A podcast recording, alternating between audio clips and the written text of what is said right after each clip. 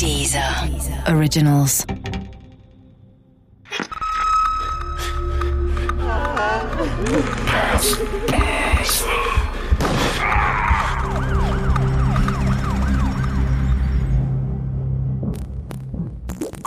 Der Rhein-Ruhr-Ripper von Richard Farston Teil 1 Wie man ein Lebewesen fachgerecht aufschneidet, hat der Kerl von mir gelernt.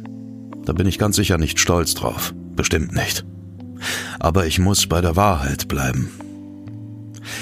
Damals in den 90er Jahren war ich Jäger. Nicht irgendeiner, ich gehörte zu denen, die zukünftige Jäger ausbildeten und ihre Prüfungen abnahmen. So lernte ich Frank Gust kennen. Ein blasser, unscheinbarer Typ. Er wollte unbedingt Jäger werden. Ob er es aus hehren Motiven werden wollte oder ob er einfach wissen wollte, wie man ganz unkompliziert ein Lebewesen töten kann, weiß ich nicht. Ich stelle mir diese Frage heute immer wieder. Gewiss hätte ich sie mir bereits damals in den 90er Jahren stellen sollen, aber im Nachhinein ist man natürlich immer schlauer. Wenn ich gewusst hätte, was aus meinem Jägerprüfling später einmal werden sollte, hätte ich ihm ganz sicher nicht gezeigt, wie man ein Tier fachgerecht ausweidet. Aber ich konnte es nicht wissen. Trotzdem muss ich mir die Frage stellen, was mein Anteil an Frank Gusts Taten ist. Und ich habe diese Frage auch anderen gestellt, zum Beispiel dem bekannten Kriminalbiologen Mark Bennecke. Ich habe ihn bei einem Vortrag kennengelernt und dabei erfahren, dass er sich intensiv mit Frank Gust und seinen Taten auseinandergesetzt hat. Der Jagdschein an sich, der ist äh, sicher nur, sagen wir mal, eine, eine Möglichkeit, sich der Zielfantasie zu nähern, indem man eben Tiere auch sozusagen legal töten kann und wenn keiner zuguckt im Wald, kann man natürlich alles Mögliche damit machen. Frank Gust schildert, dass andere Jäger beispielsweise mit Absicht die Tiere nicht weitgerecht getötet hätten, sodass sie mehr leiden. Und äh, so wie ich diese Täter kenne, hat er da möglicherweise auch ein bisschen was von sich selbst preisgegeben, verdeckt dadurch, dass er gesagt hat, andere haben das gemacht. Also ich, vielleicht hat er selber zum Beispiel Schrotladungen genommen und dann die Tiere schwer verletzt, so dass er aber wusste, dass sie nicht gestorben sind äh, und dadurch also konnte er sich an der, an, dem, an der Qual und dem Sterben dieser Tiere weiden das Aufbrechen der Tiere an sich, das kann man auf alle möglichen Methoden lernen, besonders wenn man wie Frank Gust hunderte oder wie er sagt, sogar tausende von Tieren ähm, geschlachtet und ähm, aufgeschnitten hat, äh, dann ist das sicher nicht notwendig, dafür einen Jagdschein zu haben. Das kann man also auch wirklich durch diese praktische Übung einfach lernen. Natürlich wurde Gust nicht erst durch den von mir ausgestellten Jagdschein zum Täter, aber der Schein erleichterte sein Tun so kam er beispielsweise ganz offiziell in den Besitz einer Waffe. Doch getötet hatte Gust bereits viel früher. Im Alter von neun Jahren kaufte er einem Mitschüler ein Meerschweinchen ab. Er durfte das Tier aber nicht behalten, weil sein Stiefvater eine Tierhaarallergie hatte.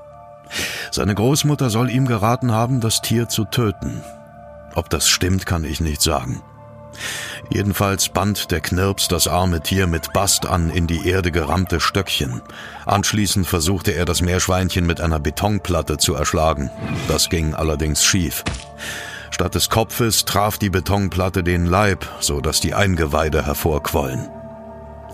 Der Anblick bereitete dem Achtjährigen große Lust, und er begann mit seinen Händen in der Bauchhöhle des Tieres zu wühlen, er genoss die glitschige Wärme der freigelegten Organe und berichtete später von diesem Ereignis als eine Art Schlüsselerlebnis. Vielleicht fehlte ihm schlicht diese Wärme in seinem Elternhaus. Das Verhältnis zu seinem Stiefvater soll nicht das beste gewesen sein. Die Kriminologin Petra Klages konnte mir ein wenig über das Großwerden von Frank Gust erzählen. Ich habe Sie kontaktiert, weil ich mehr über meinen ehemaligen Jagdprüfling und seine grausamen Taten in Erfahrung bringen wollte. Es ist wichtig für mich zu verstehen, welchen Anteil ich selbst an all dem habe. Frank Gust äh, wuchs laut eigener Aussage in einer sehr dysfunktionalen, kalten, geradezu pathologischen Familie auf. Also der Vater war sehr, sehr abweisend, ablehnend ihm gegenüber, beziehungsweise sein Stiefvater und sein Bruder wurde deutlich bevorzugt. Petra Klages hat Frank Gust über die Jahre immer wieder im Knast besucht und ihn befragt. Sie hat sich intensiv mit seinem Leben beschäftigt.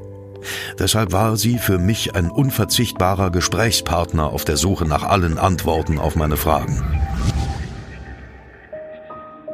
Nach dem Schlüsselerlebnis mit dem Meerschweinchen fantasierte Gust von einem ähnlichen Erlebnis mit einem größeren Tier.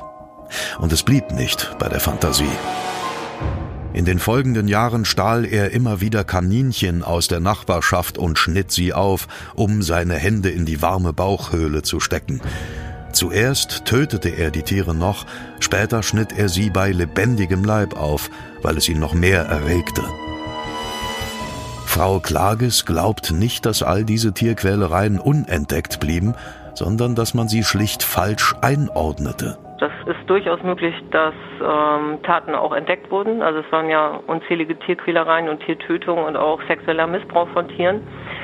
Ähm, wenn das bemerkt wurde, wovon ich eigentlich ausgehen muss bei der Vielzahl, wurde es vermutlich als präpubertäres Probierverhalten interpretiert. Das ist natürlich falsch, gerade bei diesem Ausmaß.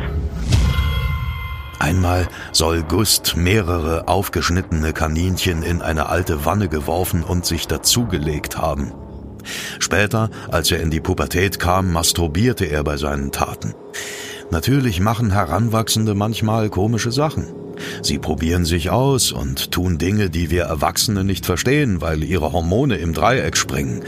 Aber Tierquälerei, gerade in diesem Ausmaß, kann ein Zeichen für eine abnorme Entwicklung sein.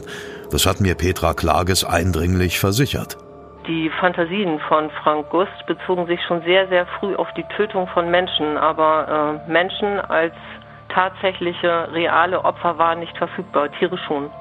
In den 70er und 80er Jahren ähm, hat das FBI äh, Untersuchungen durchgeführt, die damals bereits belegten, dass aggressives Verhalten Tieren gegenüber, Tierquälerei, Tiertötung, äh, sexueller Missbrauch von Tieren eben keine Bagatelldelikte sind, sondern dass es Hinweis auf schwere Persönlichkeitsstörungen beinhaltet, dieses Verhalten. Sexualtrieb, Sadismus und Gewalt begannen sich bei Frank Gust unheilvoll miteinander zu verbinden. Im Alter von 13 Jahren gesellte sich eine neue Fantasie hinzu. Er wollte nun auch in die Bauchhöhlen von Menschen fassen. Dazu stieg er in Leichenschauhäuser ein. Doch als er die Leichen aufschlitzte, konnte er keine sexuelle Befriedigung erreichen, da die freigelegten Eingeweide der Toten nicht die gewünschte Wärme verströmten. Mark Bennecke glaubt, dass die Leichen ohnehin nur ein weiterer Schritt innerhalb seiner Sadistenkarriere waren.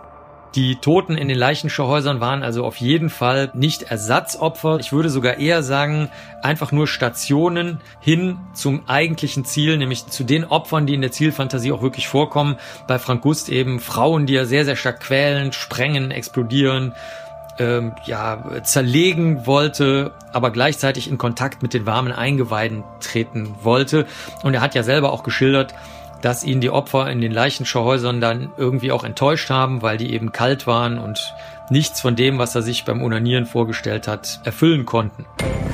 Die Fantasien von Frank Gust gingen nun in eine andere Richtung. Größere Tiere. Pferde. Der Podcast gefällt dir? Höre weitere dieser Originals, Podcasts, Musik und Hörbücher kostenlos auf www.dieser.com.